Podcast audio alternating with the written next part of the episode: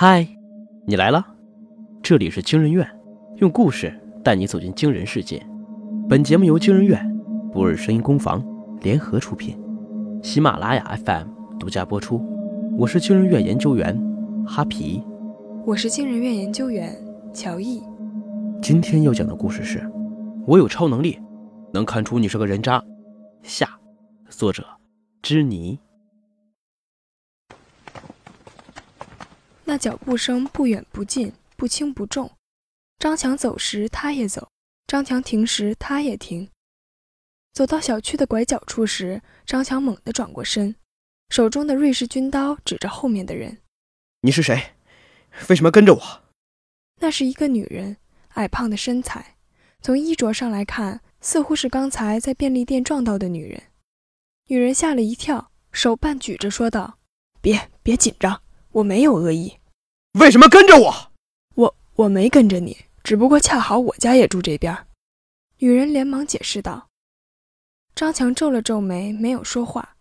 虽然感觉这个女人很可疑，但他确实也没理由不让人家走这条路，只能象征性的举了举手里的刀子，道：“当我是傻子吗？啊！再跟着我，我可就不客气了。”女人站在原地，没有说话。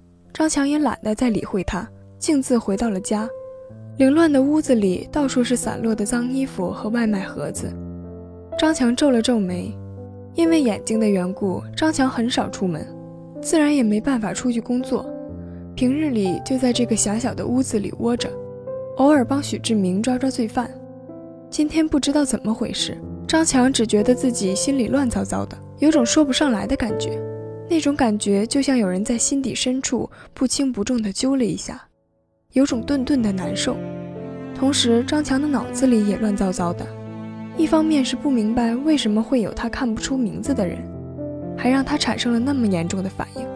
他清楚地记得强行看那两个人的名字时强烈的恶心眩晕感。另一方面是搞不清楚为什么会有人跟踪他，而且还是一个中年大妈。再次醒来的时候，他看到许志明那张憔悴的脸和眼睛下面浓重的黑眼圈。你醒了，现在感觉怎么样？啊，还行。张强坐起身，揉了揉脑袋，道：“许志明拿出一张照片，递给张强，道：‘看看这个人叫什么名字。’张强瞅了一眼，很快回答道：‘这是菜花花。’许志明松了一口气。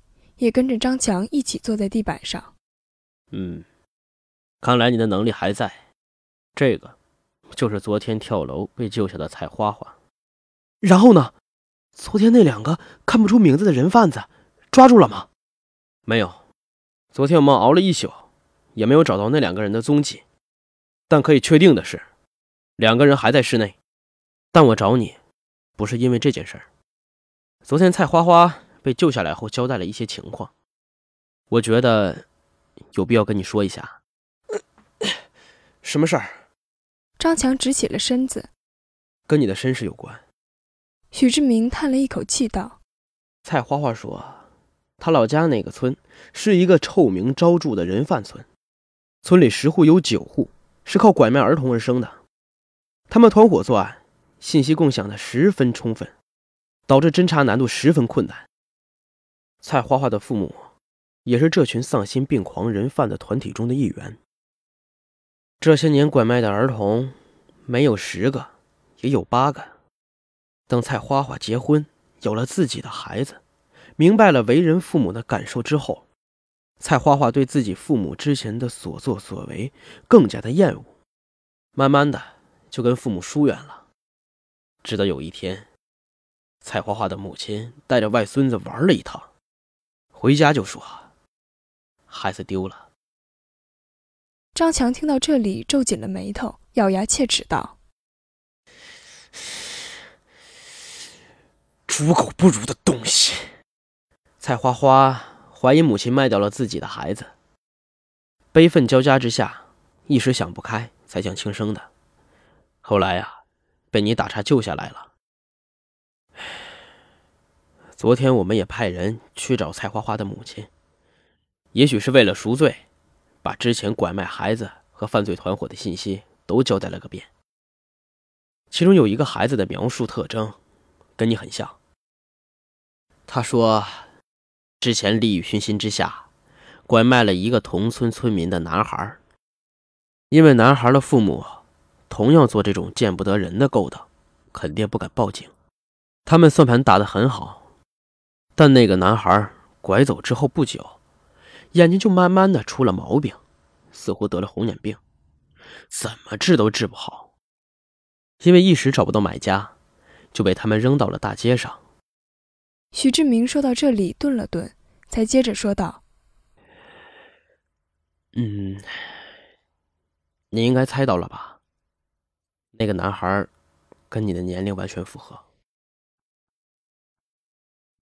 张强跟着许志明一同走出小区，因为不方便看人，所以张强一直低着头看着地面，直到面前出现了两条粗壮的腿。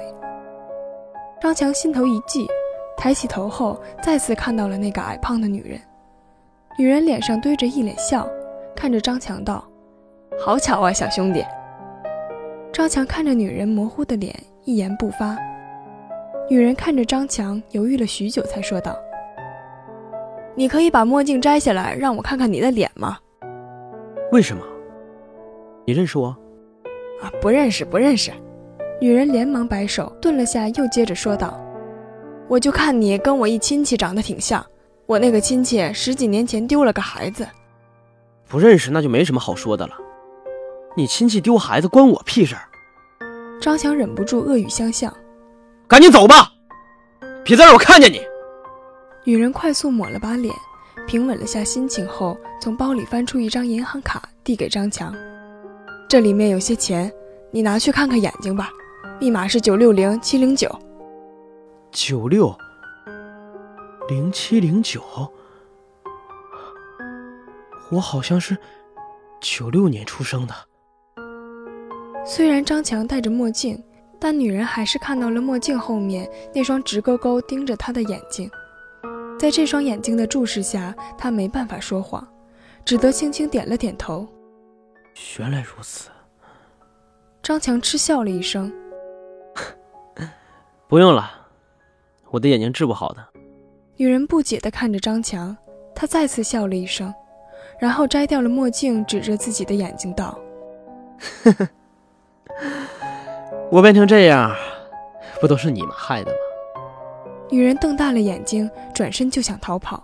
张强上前一把抓住了她，咬牙切齿道：“你还想跑到哪儿去？警察已经在周围布下了天罗地网，你的同乡早就把你给卖了。”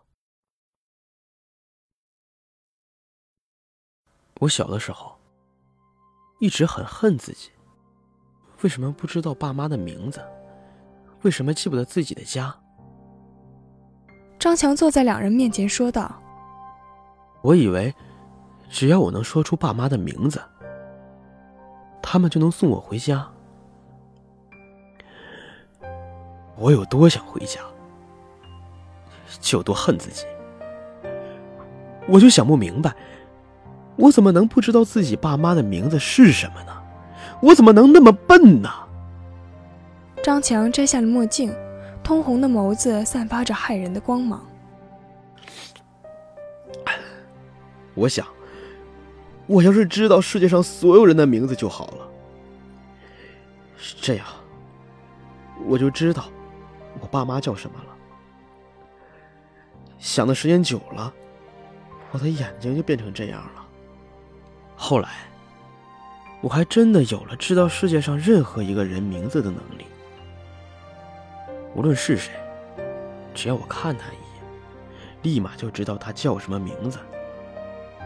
可即使有了这种能力，我还是不能知道我爸妈叫什么，因为我见不到他们，我不知道他们在哪。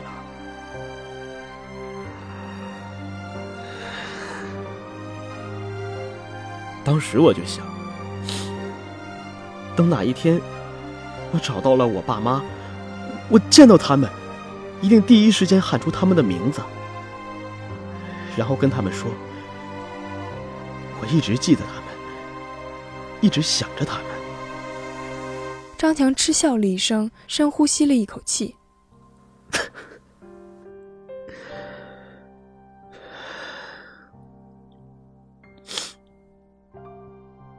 可是没有想到，他们不是人，所以我真的看到他们了。我仍然不知道他们的名字是什么。